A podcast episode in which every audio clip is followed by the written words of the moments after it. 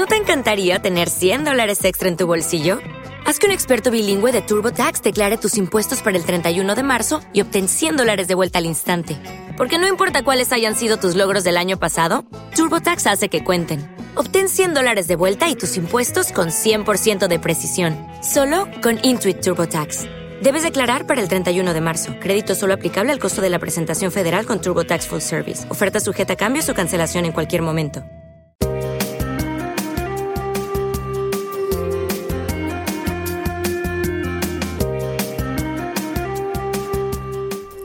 Hola, soy Laura García Agustín.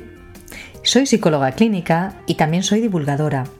Y cuento con más de 20 años de experiencia profesional en distintos medios de comunicación, en los que lo que hago es acercar la psicología a todos los públicos. Mi objetivo siempre ha sido hacer que la psicología sea fácil de entender y sobre todo accesible para todos y todas. También soy autora de cinco libros de crecimiento personal. El último, titulado Entrena tus fortalezas, te ayuda a descubrir y a desarrollar el poder que hay en ti. Atrévete a descubrirlo. Pero ahora te doy la bienvenida a mi podcast. En él, cada semana, voy a tratar temas de gran interés para tu crecimiento personal. Además, también voy a compartir contigo un montón de estrategias y recursos muy eficaces para mejorarte, que van a enriquecer tu vida y van a ayudarte a sacar tu máximo potencial. Vente.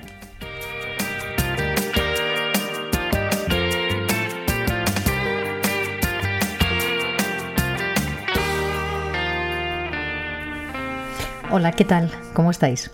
Espero que estéis bien y que estéis disfrutando de las cosas que os va ofreciendo la vida en cada una de las etapas que estamos abordando y que nos está tocando vivir últimamente. En el podcast de hoy vamos a tocar un tema que me parece súper interesante, que muchos de vosotros y de vosotras me habéis pedido que toque y además ya lleváis tiempo pidiéndome que lo toque, así que aquí está. Se trata del cambio de hábitos. Sí, muchos me lo habéis pedido porque estáis molestos con el comportamiento de algunas personas. Mucha gente me dice y se queja de que perciben que un gran porcentaje de la población no está incorporando las conductas adecuadas para mantener la prevención y el control de la pandemia a raya, después de todo lo que hemos vivido estos últimos meses. Es que no hemos tenido suficiente, me dicen. Precisamente en este momento en el que estamos cambiando de fases continuamente, ¿no? Y que además cada comunidad va un poco a su ritmo, para algunos se está produciendo de forma muy rápida y cuanto más nos acercamos a la famosa nueva normalidad, pues eh, parece ser que más nos cuesta implementar y sobre todo consolidar nuevos hábitos saludables que nos protegen a nosotros y que previenen la transmisión del COVID-19, como ponerse mascarilla, mantener la distancia de seguridad, eh, lavarnos las manos, por supuesto, que en realidad son actos muy simples, insisto, mucha gente me pregunta, pero bueno, ¿y ahora que realmente ya estamos tan cerca de conseguir eh, volver a esa tan ansiada normalidad, nueva o antigua, da igual, ¿por qué nos cuesta tanto? implementar cosas que son tan aparentemente simples como llevar la mascarilla y mantener la distancia de seguridad o no reunirnos más personas de las que se permiten? Bueno, la respuesta es bien sencilla, porque cambiar hábitos cuesta. Sí, realmente cuando tenemos instaurada una forma de funcionar, empezar a utilizar otra nos cuesta mucho. Incluso cuando ese no cambio pudiera provocar un riesgo para nuestra salud. Mirad, como psicóloga llevo prácticamente toda mi carrera estudiando este tema, que además me fascina, relacionado con la resistencia a cambiar hábitos perjudiciales o conductas de riesgo relacionadas con la transmisión de enfermedades, con actos imprudentes, como por ejemplo conducir a más velocidad de la permitida, o con el consumo de sustancias. Y no deja de fascinarme por qué al género humano le cuesta tanto cambiar hábitos que son perjudiciales, como os digo, imprudentes o conductas de riesgo. Si os dais cuenta, la pregunta realmente es muy sencilla, es ¿por qué la gente sigue haciendo cosas que le perjudican? Si saben que les perjudican o si saben que podrían suponerle un perjuicio grave. En el caso que me sugerís muchos de vosotros y de vosotras, la pregunta sería ¿por qué la gente no se pone mascarilla? ¿O por qué la gente no guarda la distancia de seguridad o se salta las normas si sabe que el hecho de no hacerlo le puede llevar a un contagio por COVID-19 y sabemos que esto puede llegar a ser grave, incluso mortal? Bueno, pues hay una respuesta corta y otra larga. Vamos a empezar por la corta.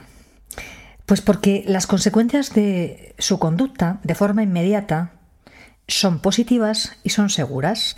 Me explico. La mascarilla molesta, al menos a algunas personas les molesta, por lo que no ponérsela le produce un alivio inmediato, igual que mantener la distancia incomoda. Los latinos estamos acostumbrados a tocarnos, a hablarnos muy cerca y no hacerlo le incomoda a muchas personas. Por eso digo que la consecuencia inmediata es positiva y es segura, es decir, se produce en ese mismo momento y es positiva porque no ponerse la mascarilla alivia de manera inmediata y no mantener la distancia de seguridad también le produce esa em, inmediata sensación de satisfacción. Mientras que las consecuencias a medio o a largo plazo son solo probables y se producen a medio a largo plazo en el caso de que se produzcan, porque digo que son probables. Es decir, contagiarse de COVID-19 es una posibilidad, no es un hecho cierto y seguro en cada actuación imprudente. Es cierto que hay mucha probabilidad de contagiarse, sí, pero no es seguro. Es decir, puede suceder o puede no suceder. Y si sucede, será después, no será de forma inmediata, será en un momento posterior a realizar la conducta imprudente. Por eso digo que cuando entran en confrontación la temporalidad de las consecuencias, al final acaba ganando la inmediatez de una consecuencia y si es positiva. Cuando una consecuencia es inmediata y es positiva, aunque la conducta sea muy imprudente, se va a mantener frente a que las consecuencias puedan ser demoradas y solamente probables. Como os digo, esa es la explicación corta por la cual la gente lleva a cabo conductas de riesgo.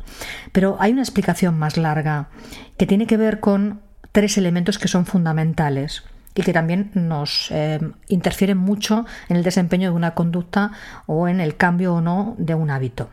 Una es la percepción de riesgo, otra es la percepción del control de la situación y otra es la percepción de beneficio que vamos a obtener.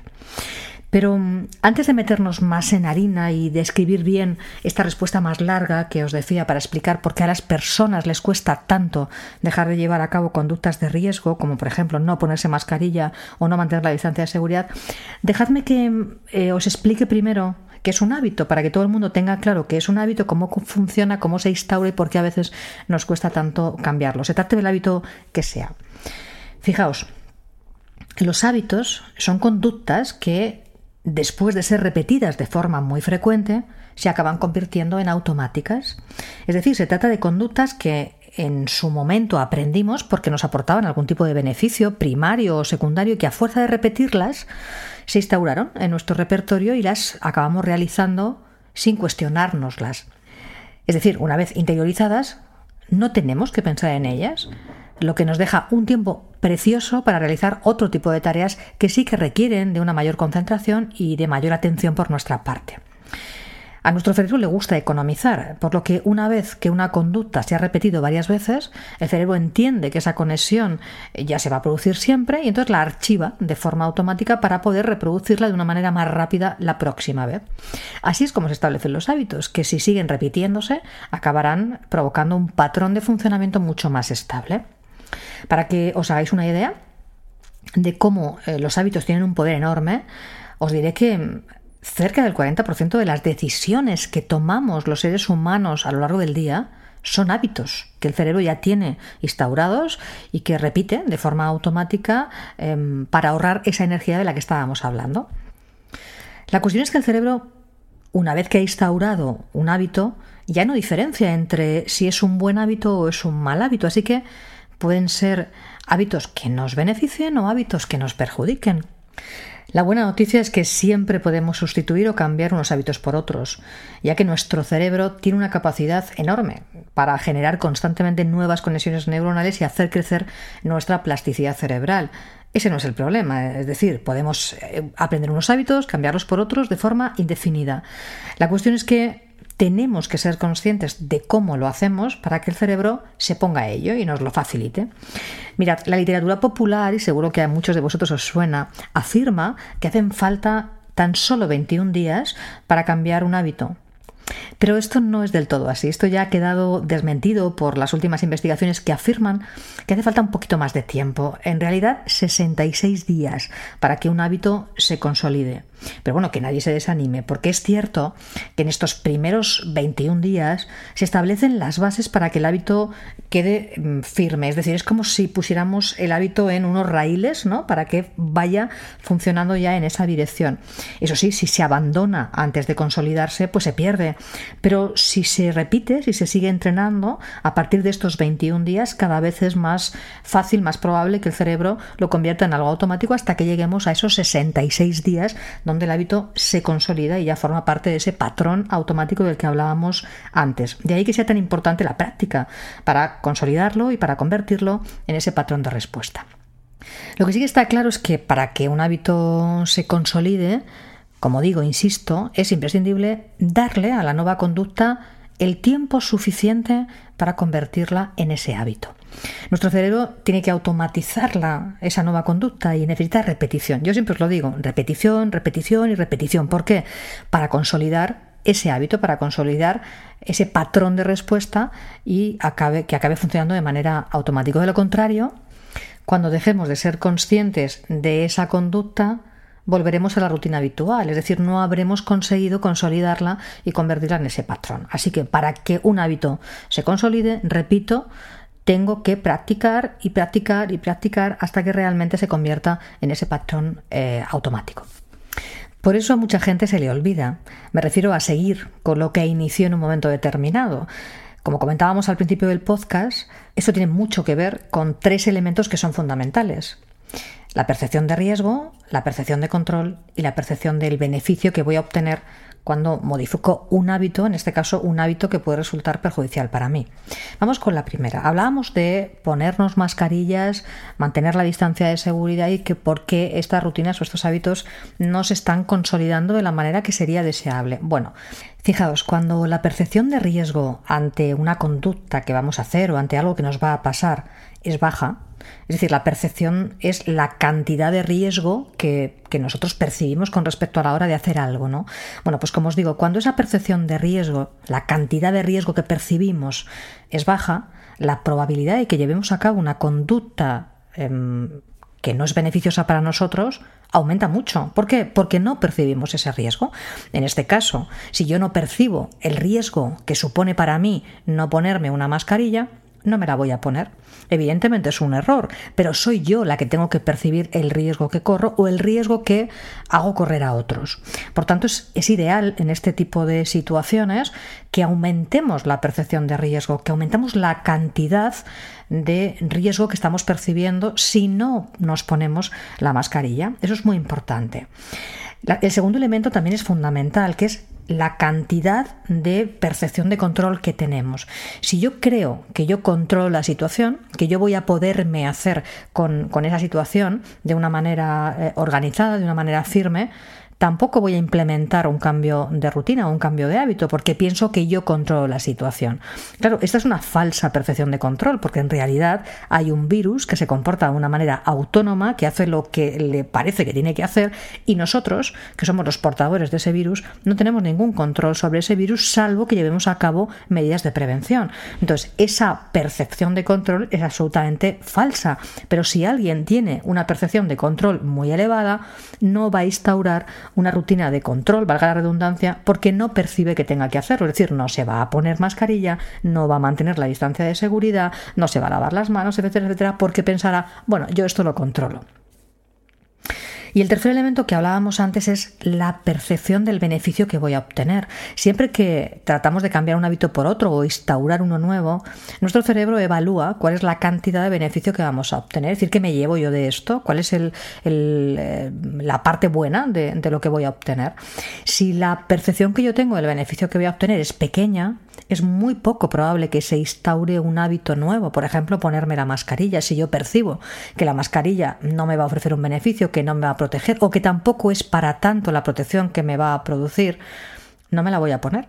Ese es el problema, que no percibo que sea un beneficio bueno para mí o para los demás.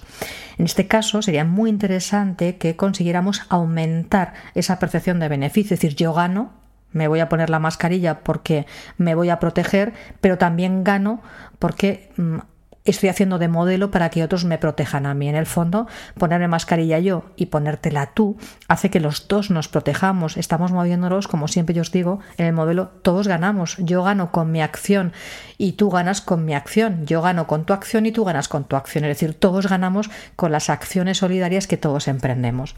Entonces, fijaos, si yo manejo bien los porcentajes de cada una de estas percepciones, es decir, de, de la cantidad de percepción que yo tengo de riesgo, de control y de beneficio, la probabilidad de que se instauren hábitos que protejan mi salud y la de los demás, en este caso, que podamos em, erradicar de una vez por todas esta pandemia, aumenta. Entonces, lo ideal sería que nuestra percepción de riesgo fuera mayor, nuestra percepción de control también fuera buena en el sentido de yo hay cosas que puedo hacer para parar la pandemia y que la percepción de beneficio también sea alta. Voy a obtener un beneficio grande, un beneficio bueno, protegiéndome y protegiéndome y protegiendo a los demás y así vamos a ganar todos como sociedad.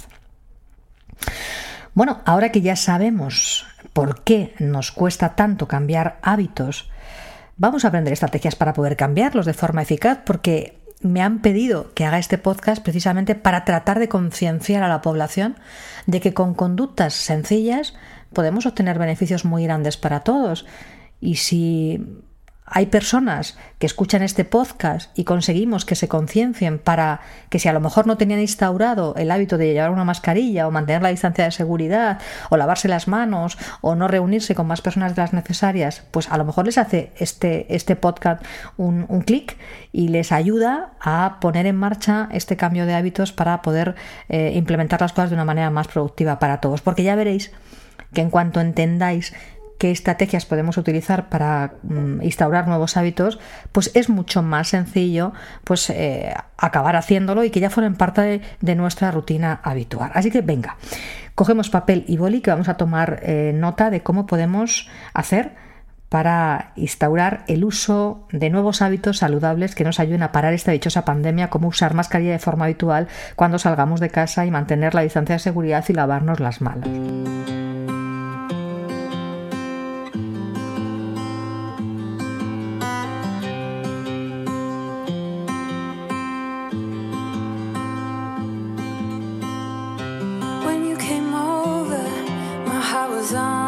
Lo ideal eh, para que podamos hacer eh, este cambio de hábitos, lo primero, el primer paso, será que seamos conscientes de lo que queremos cambiar y elegir nuestro objetivo. En el caso que nos ocupa, usar la mascarilla, como os digo, de forma habitual cuando salgamos de casa, mantener la distancia de seguridad y lavarnos las manos según aparezcamos por la puerta de casa. Yo siempre os digo que lo ideal es plantearse un objetivo primero y una vez que esté cumplido el primero, plantearse el siguiente, porque a nuestro cerebro no le gusta que le mandemos varias tareas a la vez. Entonces, bueno, tampoco pasa nada, nos podemos plantear las primeras semanas, oye, voy a marcarme salir con mascarilla siempre de casa, cuando ya lo tenga instaurado, mm, lavarme las manos y cuando tenga instaurado, mantener la distancia de seguridad. ¿Que te ves con fuerzas de hacer los tres a la vez? Pues fenomenal, sería ideal que pudiéramos instaurar los tres a la vez porque eso nos va a ahorrar mucho trabajo, pero si no, bueno, pues eh, planteatelo de una manera más eh, compartimentada. Segunda estrategia importante para instaurar un hábito o cambiar un hábito malo por uno bueno. Reflexiona sobre el objetivo que te planteas y comprométete a cumplirlo. Quiero decir, ten claro por qué y para qué lo haces. De la respuesta que te des va a depender la motivación durante todo el proceso.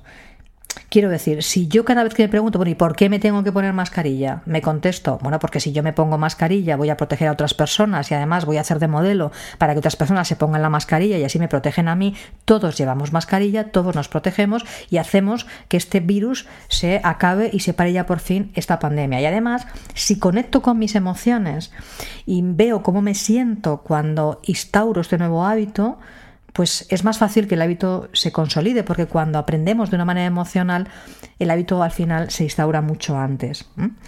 Y además, mm, si te preguntas cómo va a mejorar mi vida y cómo va a mejorar la vida de los demás, las emociones van a actuar como un potente catalizador para que el hábito se consolide. Así que recuérdate el beneficio y el bienestar que te produce cuando reflexionas sobre el nuevo hábito que vas a instaurar. Nos centramos en ese aquí y ahora y disfrutamos con esa decisión que hemos tomado.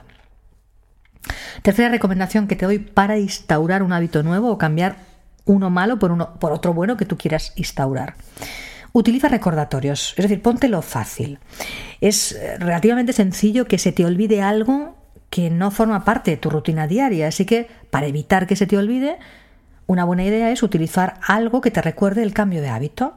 Puede ser, por ejemplo, una nota en la puerta, ¿no? Si se trata de que te acuerdes de ponerte la mascarilla según sales por la puerta de casa, pues sería ideal poner un post-it en la puerta de salida para recordarte ponte la mascarilla. Eh, estaría muy bien llevar una de repuesto en el bolso, por ejemplo, para que mm, si se te ha olvidado, pues puedas echar mano de la de reserva.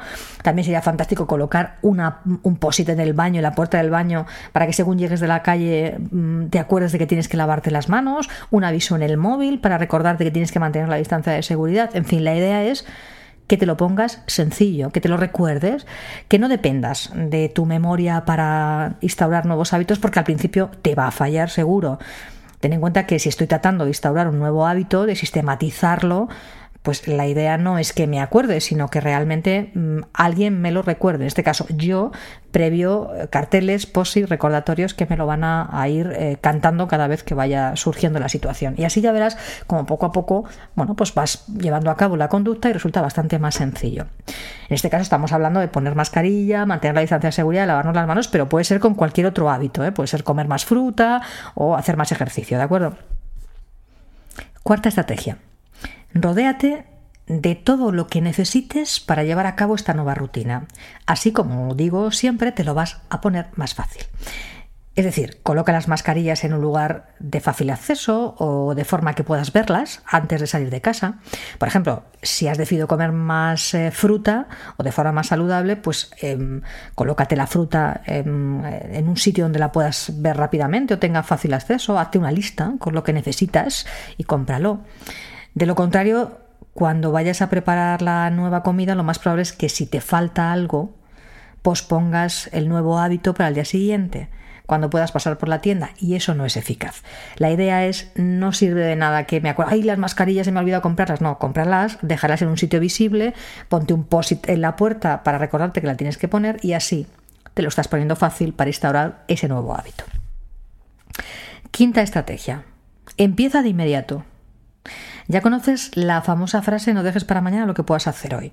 Si ya tienes claro lo que vas a hacer, empieza ya, hoy mismo, no mañana. Fuera excusas. El mejor día para iniciar algo es hoy, créeme. No existen las circunstancias perfectas, ni hay ninguna prueba que justifique tener que esperar al comienzo de la semana o a un día concreto o al principio de año para iniciar un nuevo hábito, así que no te engañes. Depende únicamente de ti, así que empieza. Sexta estrategia. Escucha tu diálogo interno. He dicho escucha, no oye. Escúchate, escucha lo que tengas que decirte. Nuestro cerebro está especialmente entrenado, créeme, para buscar excusas cuando algo nos cuesta. Ya sabes que prefiere el beneficio inmediato, lo hemos hablado antes, el alivio inmediato, porque prevé un coste mayor de lo que luego realmente es. Así que no le hagas caso y no le permitas que te sabotee. Simplemente ignóralo. Séptima estrategia. Tómate en serio el cambio que vas a instaurar. Recuérdate para qué lo haces y acércate los beneficios que vas a obtener. Recuérdate cada día lo bueno que va a ser lo que obtengas de tu nuevo hábito. Al cerebro le gusta saber de lo que va a disfrutar, ya lo sabe, ya te lo he comentado antes. Le gusta conocer los beneficios, así que recuérdaselo a menudo. Usa argumentos que te conecten emocionalmente con lo que vas a hacer. Por ejemplo, en el caso que estamos hablando con el COVID, piensa en tus padres si son mayores, piensa en tus abuelos, piensa en toda la gente que quieres, piensa en toda la gente que vas a poder salvar con tu comportamiento, poniéndote una mascarilla, manteniendo la distancia de seguridad o lavándote las manos. Piensa en cosas que te conecten emocionalmente con los demás. Y así será bastante más fácil que puedas consolidar ese hábito. Octava estrategia Sé recompensante contigo. Quiero decir, felicítate y reconócete cada vez que lo consigas. Cada vez que hayas conseguido acordarte ponerte la mascarilla o de guardar la distancia de seguridad, felicítate enérgicamente. Ya sabes que al cerebro le gustan las gratificaciones, así que cuanto más asocie ese nuevo hábito que te está costando, ya lo sabemos, con cosas buenas, más fácil le va a resultar automatizarlo. Así que sé recompensante contigo. Novena estrategia. Sé compasivo también. Cometer un error no significa fracasar. No es una cuestión de todo o nada. No asumas sin más que todo está perdido si un día te olvidas. Si fallas, pues sigues por donde lo habías dejado.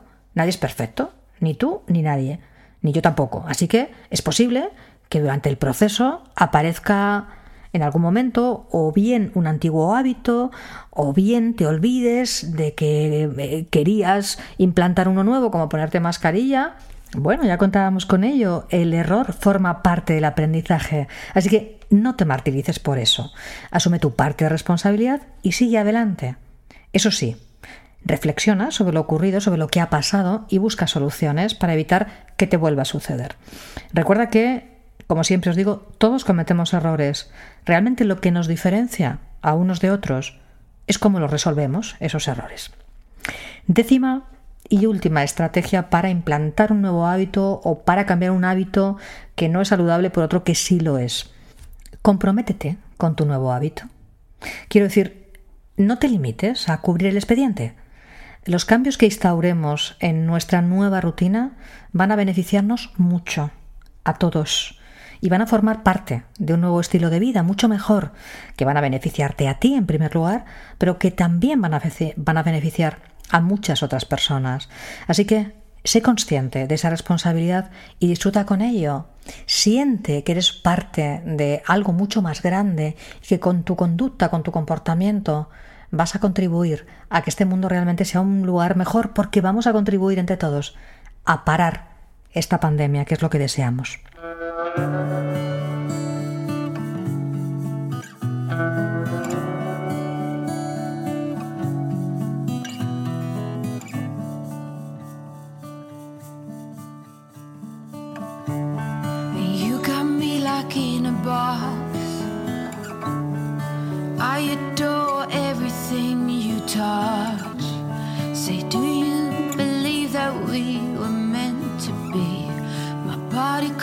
Craves identity.